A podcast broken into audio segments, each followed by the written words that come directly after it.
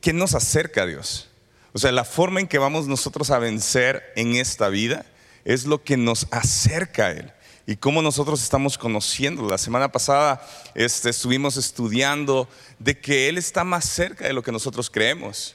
¿Por qué? Porque su Espíritu Santo vive en nosotros y la pregunta incómoda es, si Él vive en nosotros, si Él está con nosotros, Él tiene el tiempo para estar con nosotros, la pregunta es, ¿nosotros queremos estar con Él? Nosotros queremos hacer tiempo para pasar con Él. Nosotros queremos apartar de nuestras 24 horas de cada día, abrir su palabra para conocerlo, porque Él sí está dispuesto a escucharnos, porque Él sí quiere conocernos. Y, ya tengo varias semanas con esta idea de, de cuando Jesús es llevado al desierto y tiene un encuentro con Satanás. O sea, el diablo llega con él y, la imagen que, he traído por muchos días es este, este león rugiente que está buscando a quien devorar contra el león de la tribu de Judá. O sea, fue una batalla. Fue una batalla que a veces nosotros no captamos, pero fue una lucha, fue una pelea. Y yo dije, bueno, ¿qué, qué es lo que sucedió aquí? Porque todos nosotros, yo creo que en nuestro interior decimos, queremos conocer a Jesús. O sea, si no, no estuviéramos aquí un domingo. Este, y quiero felicitarlos para todos los que eh, vencieron esta cosa del cambio de horario. O sea, ¿quién se sacó de onda hoy en la mañana que dijo qué hora era? Yo no sé qué hora es. Bueno, yo me saqué de onda y me avisaron que era que, que sí había cambiado en algunos celulares y entonces estoy checando y, y bueno, fue todo un relajo, pero estamos aquí y los que no llegaron llegan ahorita, esperemos que a las 12. La cosa es que estoy pensando esto y digo, la verdad es que todos atravesamos esta batalla de ser tentados. Y, todo, todos los días estamos siendo tentados por algo. Y muchas veces caemos y muchas veces vencemos. Pero la verdad es que esta es nuestra historia a diario. Y cuando nosotros pensamos, o nos desanimamos y ya no buscamos al Señor porque decimos, no, es que, es que Dios no entiende por lo que estoy pasando. Tal vez algún día, tal vez no lo has dicho, pero sí lo has sentido. Dios no, Dios no sabe lo que, lo que yo estoy pasando. Dios no entiende por el dolor o la necesidad o la dificultad en la que estoy pasando. Entonces justificamos nuestro pecado porque ponemos de excusa que Dios no nos entiende, que Dios es un ser ah, lejano, que Dios es un ser todopoderoso, que Él nunca va a sentir el dolor que yo estoy atravesando. Y el día de hoy yo quiero que podamos explorar a través de la Biblia qué dice su palabra para que nosotros podamos tener verdad, para que nosotros podamos tener cimientos y entonces poder pensar bíblicamente. Hebreos capítulo 4 verso 15 y 16, nos dice esto. Dice, nuestro sumo sacerdote comprende nuestras debilidades. ¿Por qué? Porque enfrentó todas y cada una de las pruebas que enfrentamos nosotros. Sin embargo, Él nunca pecó. Así que acerquémonos con toda confianza al trono de la gracia de nuestro Dios Allí recibiremos su misericordia y encontraremos la gracia que nos ayudará cuando más la necesitemos. Ok, fíjense la verdad que nos está diciendo el autor del libro. Nos está diciendo, o de la carta, nos está diciendo que Jesús comprende nuestras debilidades. Y, esto es de vital importancia. Quiero que, lo veamos así. Número uno, Jesús comprende nuestras debilidades. Eso es lo que la Biblia nos está diciendo. Y tú dices, ¿en serio? Jesús comprende por lo que estoy pasando. Dice que Él fue tentado en todo. Jesús fue tentado en todo. Y número tres, la, la verdad que necesitamos abrazar es Jesús nunca pecó. Era totalmente Dios, pero era totalmente hombre. y Jesús fue tentado. Así que estos son tres puntos vitales en los cuales nosotros necesitamos entender.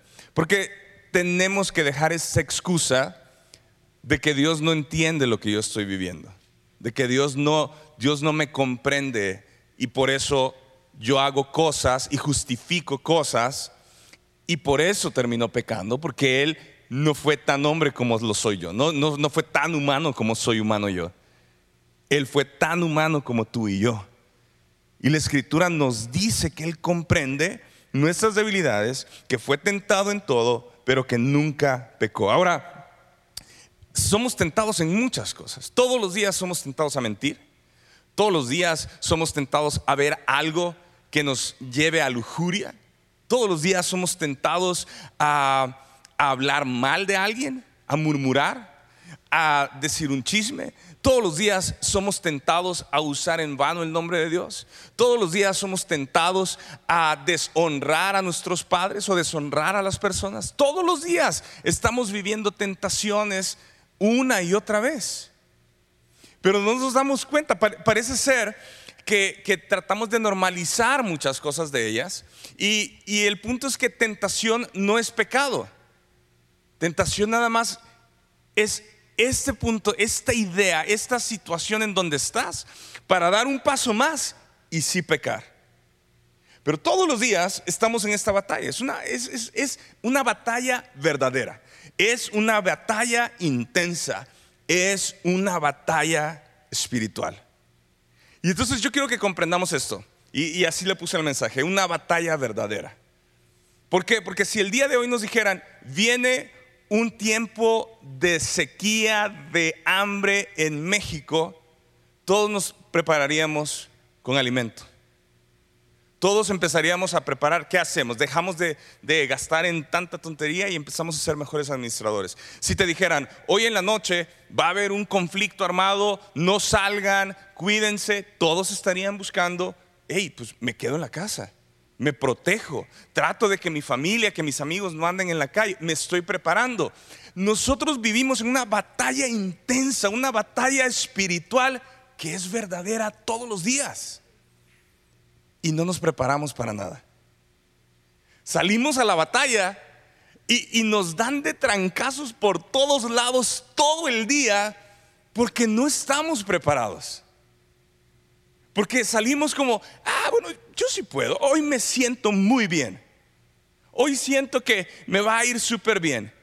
Pero la verdad es que no estamos conscientes de que todo el día vamos a ser tentados. Efesios capítulo 6, verso 2, el apóstol Pablo nos dice, pues no luchamos contra enemigos de carne y hueso. Dice, sino contra gobernadores malignos y autoridades del mundo invisible, contra, contra fuerzas poderosas de este mundo tenebroso y contra espíritus malignos de los lugares celestiales.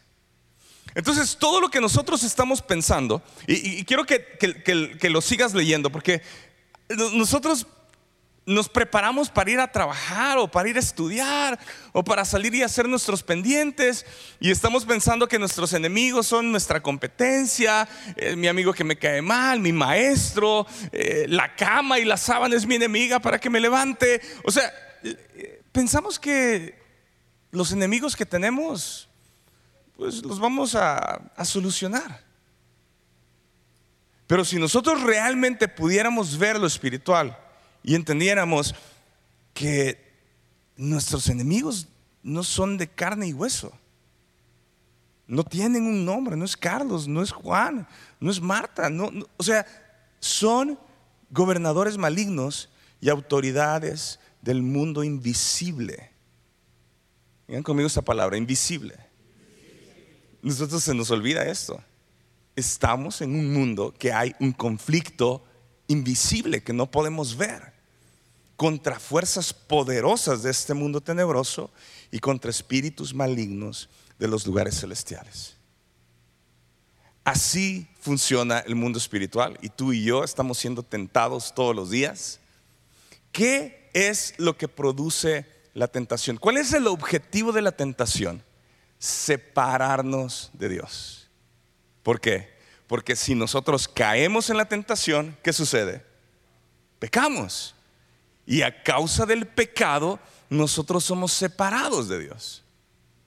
Entonces, nosotros hemos hablado en estas últimas semanas cómo Efesios capítulo 2 nos dice que estábamos muertos en nuestros delitos y pecados, cómo estábamos en el mundo de las tinieblas y ahora que hemos ah, decidido seguir a Jesús, de arrepentirnos de nuestros pecados y Él nos ha perdonado, ahora somos parte de su reino, del reino de la luz. Y ahora tenemos vida espiritual. Y entonces nosotros ahora sabemos que ya no somos esclavos del pecado, somos esclavos de Dios.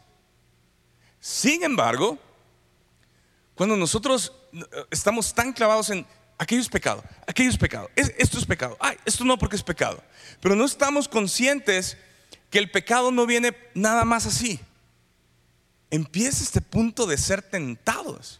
Estaba eh, leyendo la, historia de un hombre que estaba tratando de cazar conejos en el norte de, de no sé si es en la frontera entre Canadá y Alaska, una parte donde eh, hace mucho frío y están tratando de, capturar conejos. Y entonces viene este hombre y empieza a hacer todo un camino sobre el hielo y empieza a, poner ramas secas y empieza a tratar de disfrazar todo, todo el caminito.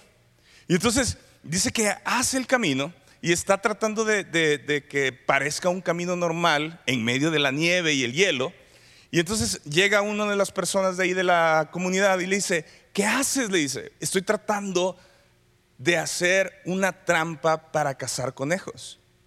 Y le dice, pues, pero ya, ya llevas muchos días y no hay ninguna trampa. O sea, ¿dónde, ¿dónde está la trampa? Y dice, no, la trampa está en que yo necesito que los conejos sientan la seguridad que este es un camino normal y que puedan tener la confianza de pasar siempre por este camino. Entonces, dice, voy a lograr que cada vez voy a poder tener siempre conejos porque ya tendré mi trampa lista y los conejos nunca se darán cuenta que en este camino yo los voy a atrapar. La tentación es lo mismo para nosotros.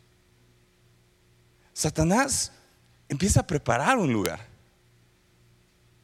Y nosotros empezamos a decir, empezamos a contemplar, no es tan mala idea. Eso no se ve tan mal. E, eso, eso lo hace mucha gente. Y nosotros em, e, e, empezamos a ver como, como, si estuviéramos tratando de saber qué temperatura tiene el agua. ¿Cómo le hacemos? Empezamos, empezamos a probar, ¿no? Qué tan caliente está el agua para ver si le entras. Y la verdad es que el agua puede estar muy caliente, pero nos vamos a acostumbrar. Y sí nos podemos quemar. El enemigo está haciendo lo mismo con nosotros. Nosotros somos los conejitos. Satanás está haciendo este camino y está aparentando que es un camino bueno. Pero ese camino nos lleva al pecado. Y la paga del pecado es que la muerte. Así que vámonos a ver dos pasajes. Los dos pasajes son súper conocidos. Pero quiero que veamos la diferencia de lo que... Eh, no, la, diferencia. Primero vamos a ver la estrategia de Satanás para tentarnos. Y segundo, vamos a ver la diferencia del primer Adán y el segundo Adán. Génesis capítulo 3, verso 1. Dice así, la serpiente era el más astuto de todos los animales salvajes que el Señor Dios había hecho. Cierto día le preguntó a la mujer, ¿de veras Dios les dijo que no deben comer del fruto de ninguno de los árboles del huerto? Claro que podemos comer del fruto de los árboles del huerto, contestó la mujer. Es solo del fruto del árbol que está en medio del huerto del que no se nos permite comer. Dios dijo, no deben comerlo, ni siquiera tocarlo. Si lo hacen, morirán.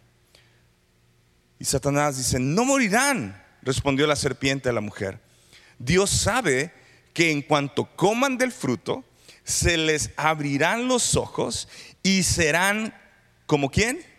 Como Dios con el conocimiento del bien y del mal. Ok, quiero que te quiero animar a que tomes apuntes. ¿Por qué? Porque vamos a ver cómo empieza Satanás. siempre hace lo mismo. Y vamos a ver la estrategia que Satanás usa para tentarnos a cada uno de nosotros. Y lo vemos en este pasaje y después lo veremos con Jesús en el desierto. Número uno, en el verso 3, Satanás lanza una pregunta. Y esta pregunta causa o siembra duda de la palabra de Dios. ¿De verdad o de veras es cierto que Dios les dijo que no deben de comer del fruto de ninguno de los árboles del huerto? ¿Cuál era la instrucción? Que no comieran de qué? Del fruto de el árbol del conocimiento del bien y el mal, no de todos los frutos. Pero Satanás tuerce, está diciendo una media verdad. Pero la media verdad está sembrando en la mente una duda. Es verdad. Es verdad que Dios dijo esto. Y quiero que te, empieces tú a imaginar esto o a pensar. Muchas veces antes de que nosotros pequemos, empezamos a tener estas dudas. ¿Será que Dios sí dijo esto? ¿Será que Dios le gusta que participe en estas cosas? Y tú sabes, tú has escuchado, tú has leído y, tienes una convicción, pero dentro de tu convicción empieza esta cosa de sembrarte una duda. Y Satanás no llega y te dice que si lo haces te vas a morir. Primero empieza nada más. ¿Es esto verdad? Y nos empieza a todos a mover el tapete. ¿Es esto verdad? ¿Es esto verdad? ¿Lo podría yo hacer de esta forma? Y la primera estrategia de Satanás es que siembra duda de la palabra de Dios. La semana pasada estuvimos aprendiendo que para escuchar a Dios necesitamos un lugar de silencio, gracias. Un lugar quieto. ¿Por qué? Porque hay muchas voces. Y nosotros no vamos a poder escuchar la voz de Dios y tener una convicción si tenemos todos los días a alguien que está sembrando dudas. Número dos, Satanás siembra una mentira. En el verso 4 le dice, no morirán no morirán. Eso era una mentira. Ellos sí iban a morir. Pero en el momento en que te has sembrado la duda, viene una mentira. Y aquí está donde todos nosotros patinamos feo. Porque podemos creer esa mentira porque ya la duda ha sido sembrada. Número tres, Satanás ofrece una opción fuera de la voluntad de Dios. Verso 5. Dios sabe que en cuanto coman del fruto, se les abrirán los ojos y serán como quién? Y serán como Dios, con el conocimiento del bien y del mal. Si te puedes fijar que, eh, ¿cómo, cómo Satanás empieza a poner otra opción. Ellos ya tenían una relación con Dios. Hablaban con Dios cara a cara. Los conocía, los formó, los diseñó. No había desperfecto en sus vidas. No había corrupción. No había pecado. Pero Satanás les dice, Mira, hay otra opción para ser como Él. Tus ojos serán abiertos. Y Satanás siempre nos va a poner una opción para nosotros agarrar un atajo fuera de la voluntad de Él. Siempre. O sea, y, yo espero que esto nos sirva para dejar de vivir descuidadamente nuestra vida cristiana. Porque tú necesitas entender que primero entrará una duda, después será sembrada una mentira y después viene una opción del menú. Y en este menú, esa opción está fuera de la voluntad de Dios. Será más corta.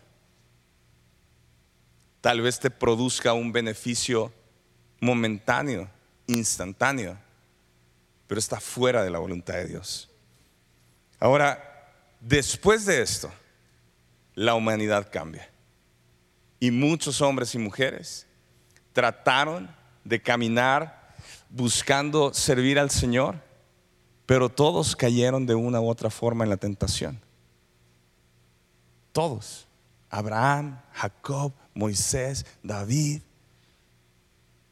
Solo uno se puede parar y decir, yo he vencido. Solo uno se puede parar y decir, yo vencí la tentación, nunca hubo pecado en mi vida. Y nos vamos a Mateo capítulo 4, verso 1, verso 11. Y, aquí quiero que vean, porque ah, quiero que vean la importancia de cómo Satanás vuelve otra vez a insistir. Satanás ya ganó una vez el territorio y la autoridad que Dios le había dado al hombre, el hombre se le entregó, pero Jesús, que nosotros estamos dándonos cuenta que está más cerca de lo que creemos, viene otra vez. Ahora Dios mismo se encarna en Jesucristo para poder vivir entre nosotros, para poder conocernos, para que lo escuchemos, para que Él nos pueda entender y para que Él pueda ser el único mediador entre Dios y los hombres. Dice el verso 1 de Mateo capítulo 4, luego el Espíritu llevó a Jesús al desierto para que allí lo tentara el diablo.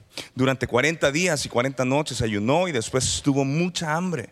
En ese tiempo el diablo se le acercó y le dijo, si eres el Hijo de Dios, di a estas piedras que se conviertan en pan. Jesús le dijo, no, las escrituras dicen, la gente no vive solo de pan, sino de cada palabra que sale de la boca de Dios. Después el diablo lo llevó a la santa ciudad, Jerusalén, al punto más alto del templo, y dijo, si eres el Hijo de Dios, tírate pues las escrituras dicen, Él ordenará a sus ángeles que te protejan y te sostendrán con sus manos para que ni siquiera te lastimen el pie con una piedra. Jesús le respondió, las escrituras también dicen, no pondrás a prueba al Señor tu Dios.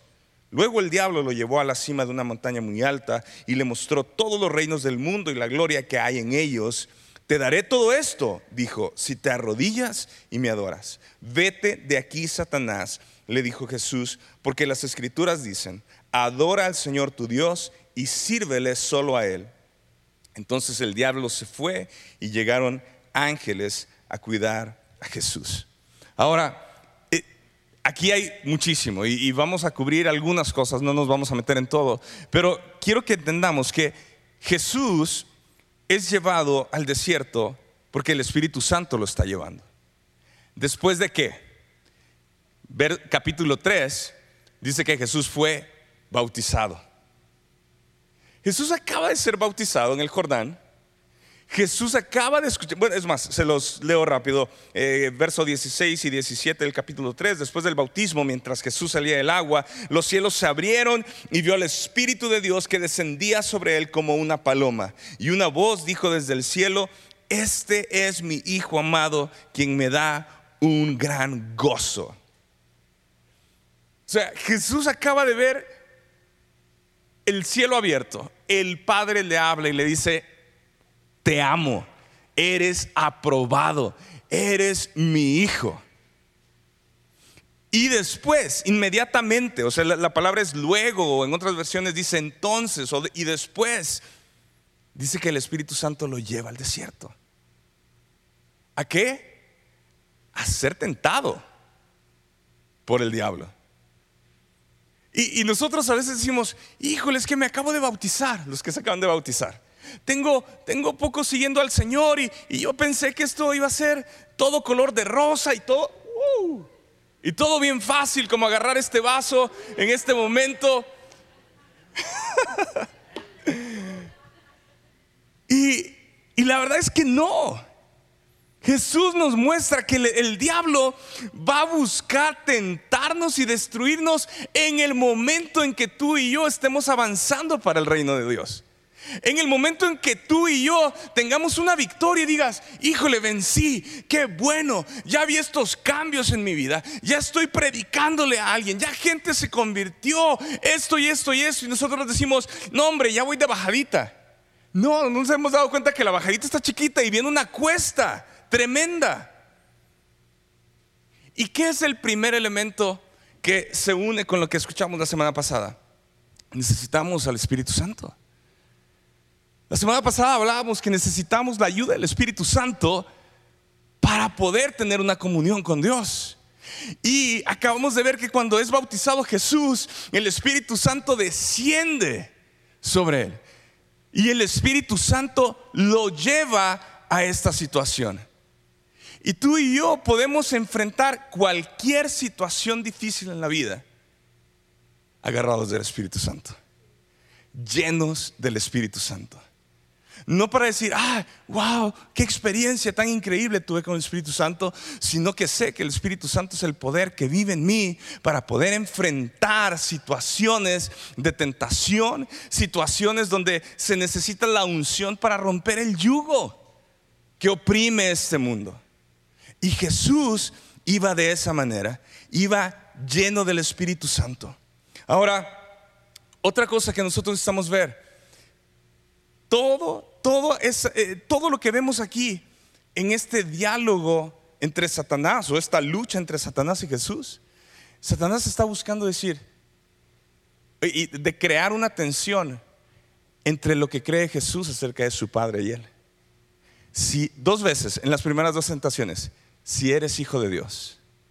Y, y Satanás sabía que no estaba cuestionando, Jesús sabía su identidad.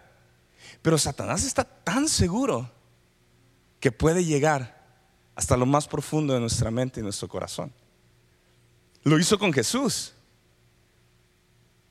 O sea, es Jesús que dice, yo no hago lo que yo quiero, hago lo que mi padre, yo hago lo que escucho a mi padre decir. Tengo una relación con él. Y Satanás está tan, pero tan, pero tan seguro que él va a poder llegar aún con Jesús hasta lo más profundo de su ser y tentarlo y que caiga en pecado. La escritura nos dice que Él no puede pecar, es Dios. Y sin embargo, Satanás sabe, es completamente hombre. Puedo, puedo, puedo llegar. Y tú y yo salimos cada día sin pensar que Satanás sí está armando cosas para destruirnos a cada uno de nosotros y que caigamos en pecado. Por eso es importante nuestra relación con Dios. Por eso es importante que tú y yo tengamos una relación con su Espíritu Santo. Por eso es tan importante que tú y yo sepamos, el Espíritu Santo vive en mí y lo necesito como el oxígeno, como el agua que necesito cada día para vivir. Ahora, ¿qué sucede? Dice en el verso 2, durante 40 días y 40 noches ayunó. Ahora, no voy a preguntar de ayunar, pero ¿cuántos se han quedado sin comida un día? Sin comer, un día. ¿Quién se ha quedado sin comer un día? ¿Solo yo? No, hay gente que se ha quedado un día, muy poquitos. Han comido todos los días de su vida. Wow, impresionante. Pero todos los que, entonces ya no puedo seguir, yo iba a decir tres días, me iba a decir cinco días, siete días. Pues entonces en esta reunión nos quedamos bajita la mano. Eh, cuando estuve en el hospital me quedé como 22 o 23 días sin comer nada físico, todo era por las venas, pero, pero te produce una cosa horrible en todo tu organismo. Y dice que Jesús había pasado 40 días sin comer. Y entonces dice que tuvo que mucha hambre. Y entonces se aparece el diablo. Y la primera tentación que le lanza es, si eres el Hijo de Dios, di a estas piedras que se conviertan en pan. Fíjense, Satanás vuelve otra vez, estoy tan seguro que Jesús es hombre y tiene hambre, que puedo hacer que él deje de confiar en la provisión de su padre. Ahora, interesantemente, es tentado igual que Adán y Eva con comida. Debería de, volarnos los sesos eso, porque nos damos cuenta que somos controlados muchas veces por lo que comemos. Porque lo que vemos nos crea deseos. O sea, ¿por qué funcionan los menús que tienen las fotos de las especialidades? Para todos los que tienen restaurantes, vea, y negocios de comida, pongan fotos de sus mejores platillos. Porque dices, ah, se ve tan rico. Aunque cuando lo pruebas, dices, necesito probar otro. Satanás tienta a Jesús. Primero, a ver, si tú eres el Hijo de Dios, si realmente tienes este poder, dile a esas piedras y se van a convertir en pan. Y, muchas veces nosotros pensamos, bueno, pues eso nunca ha sido una tentación para mí. Pero si nosotros eh, somos honestos, todo lo que tiene que ver con la provisión de Dios, nosotros nos queremos adelantar. Somos malos, no, no nos cuesta esperar. ¿Qué pasó cuando Dios le habla a Abraham y le da la promesa de un hijo? ¿Quién iba a proveer ese hijo? Dios, porque sus cuerpos ya estaban, eh, ya estaban grandes, ya no había posibilidad humana que ellos pudieran tener a este hijo de la promesa. Pero Abraham dice, no, o sea, sí se puede. Y lo voy a hacer a mi manera. Y entonces se pone de acuerdo con su esposa y dicen, qué buena idea tomar la sierva de Sara y entonces le voy a ayudar a Dios en sus planes. Abraham fue tentado. ¿Tentado a qué? A adelantarse y decir, yo sí puedo hacerlo. O sea, yo sí puedo proveer lo que necesito para cumplir lo que Dios quiere. Y cuando nace este hijo, Dios le dice, ese hijo no es la promesa que yo te dije. Lo voy a bendecir pero no es. Y tu hijo vendrá de Sara como yo te lo dije. ¿Cuántas veces nosotros nos hemos adelantado? Es que primero entra la duda. ¿Será que Dios sí me dijo que voy a tener un hijo? Y después viene la mentira. No pasa nada, hazlo. Hazlo. Y después la opción de un atajo, de llegar al resultado fuera de la voluntad de Dios. ¿Cuántas veces nosotros hemos llegado a hacer cosas genuinas, o sea, a suplir necesidades genuinas de nuestra vida? Puede ser eh, de salud, puede ser económica, puede ser de sustento, de alimento, puede ser sexual, puede ser emocional necesidades genuinas, pero las hemos logrado de una forma ilegítima, no bajo la voluntad de Dios. ¿Cuántas veces agarramos un atajo? Dios quiere que nosotros podamos confiar en su palabra. Jesús le dice, no, las escrituras dicen, la gente no vive solo de pan, sino de cada palabra que sale de la boca de Dios. ¿Cómo vamos a vencer la tentación de hacer nuestra voluntad y tratar de ayudarle a Dios si no escuchamos su voz?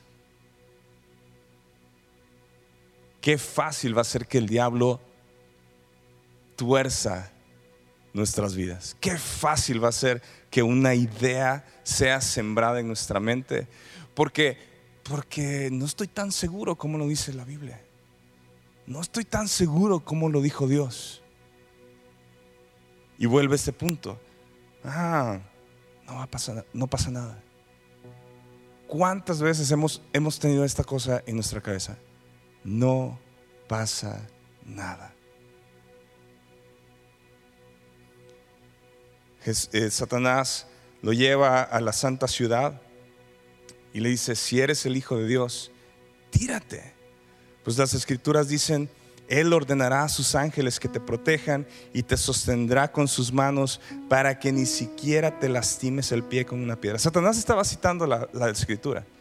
Salmo 91. Cada uno de estos está citando, está, está agarrando, está torciendo la escritura. Y le dice, mira, tú, esto dice la, tu palabra. Solo que le faltó decir, ¿cómo? Y vuelve a ofrecerle a Jesús, mira, todo esto será tuyo. Ahora nosotros sabemos que esto, todo le pertenece a Dios, ¿sí o no? Pero ¿qué estaba haciendo Satanás? ¿Para qué vas a llegar a la cruz? No tienes que sufrir. Todo esto es tuyo. Tírate. Deja de creer en lo que el Padre puede hacer por ti. Tú eres el Hijo de Dios. Presérvate a ti mismo. Cuídate a ti mismo. Y Jesús vuelve a usar la misma frase.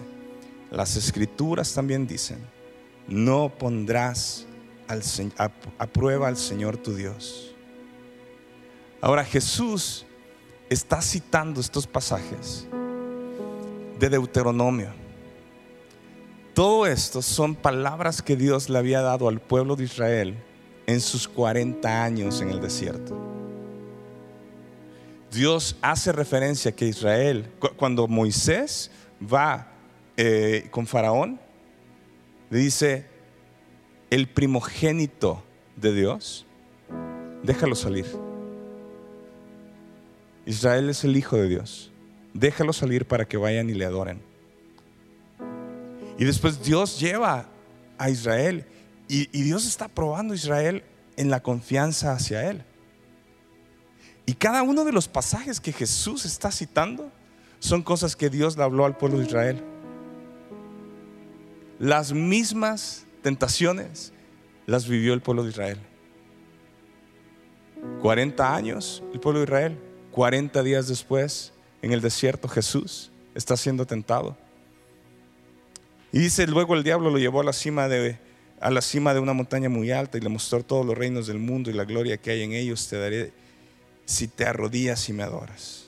Y ya Jesús dice, vete de aquí, Satanás, porque las escrituras dicen, adora al Señor tu Dios y sírvele solo a Él.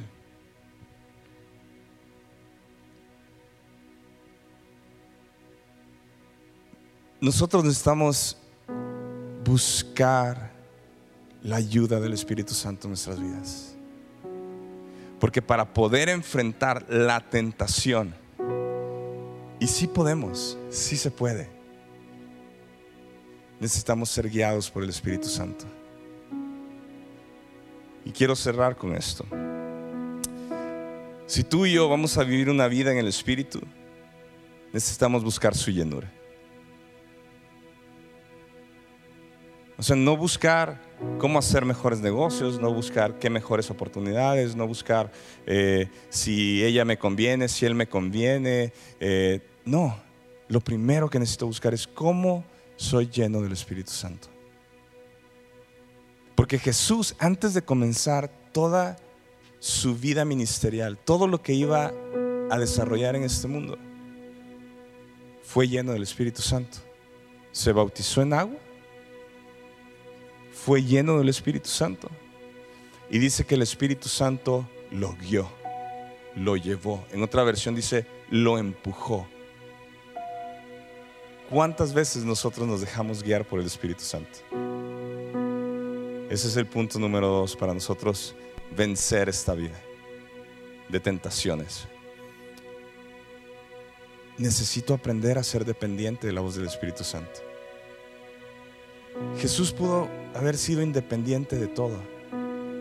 Jesús pudo haber dicho, yo hago lo que yo siento en este momento, lo que yo quiero en este momento. Pero Jesús se sujetó una y otra y otra y otra vez a la guianza del Espíritu Santo y a la voz de su Padre.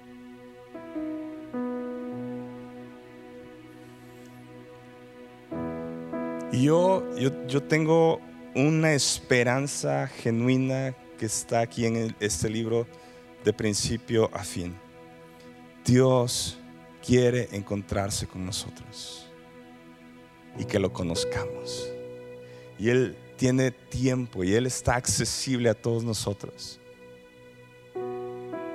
Por eso dice, acérquense confiadamente al trono de su gracia. Y ahí recibiremos la ayuda oportuna. ¿En qué estás siendo tú tentado el día de hoy? ¿Con qué tentaciones vives? ¿Qué está sucediendo en tu vida? Adán y Eva fracasaron, pero Jesús se paró y pudo vencer al enemigo. Y la clave es que venía escrito está, escrito está, escrito está.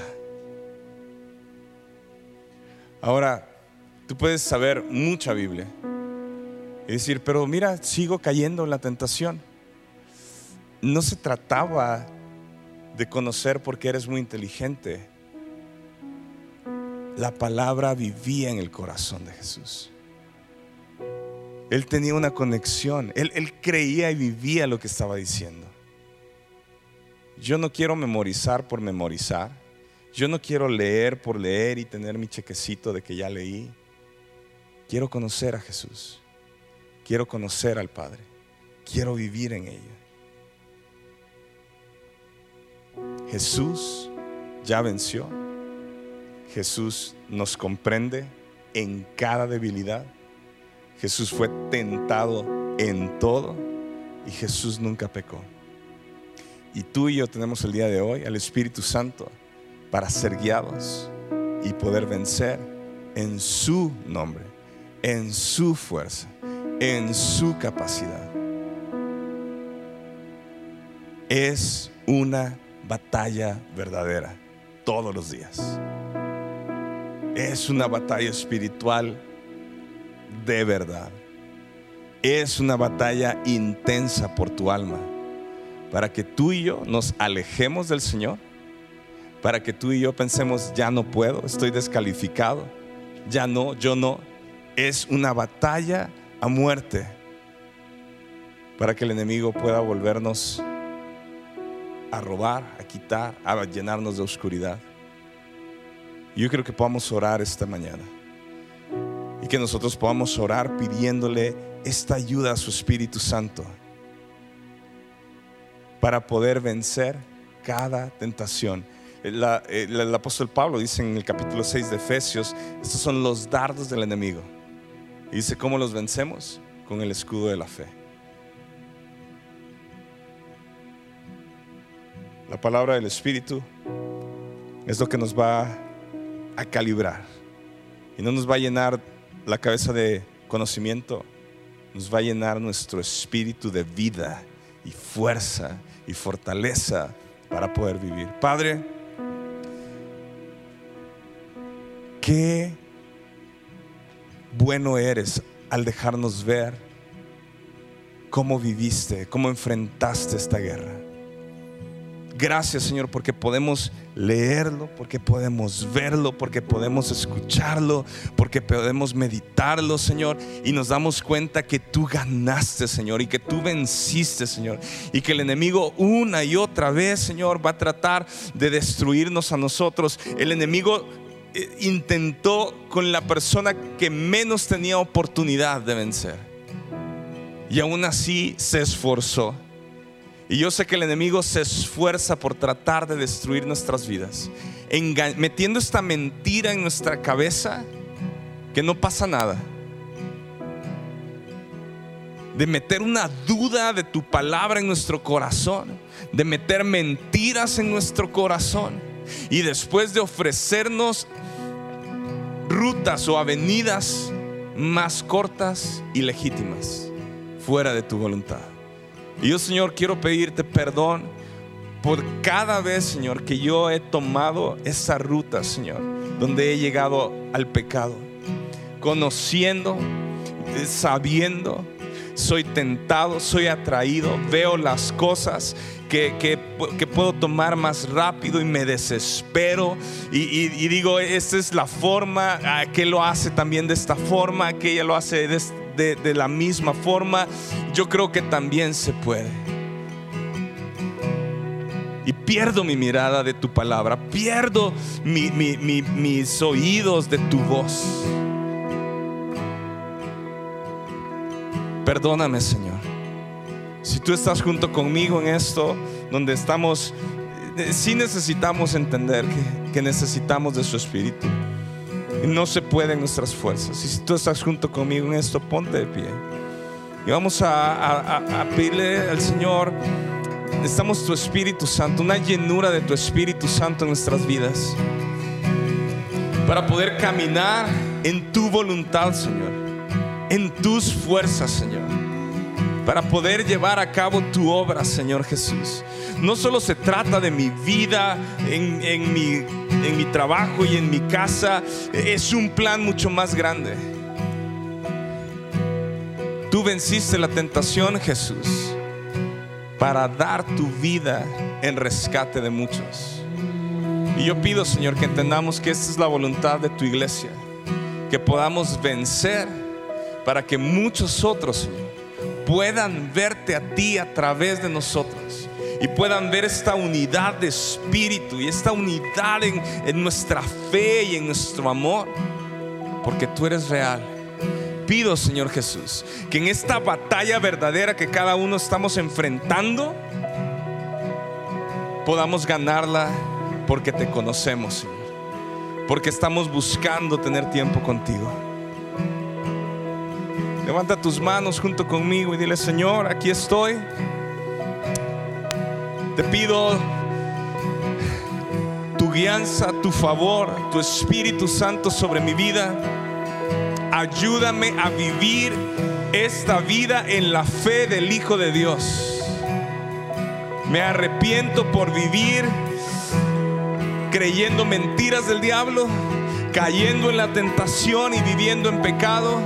Señor, tú me enseñas que yo puedo vivir, que puedo ser victorioso, porque tú vas delante mío, vas delante nuestro, estás a nuestro favor.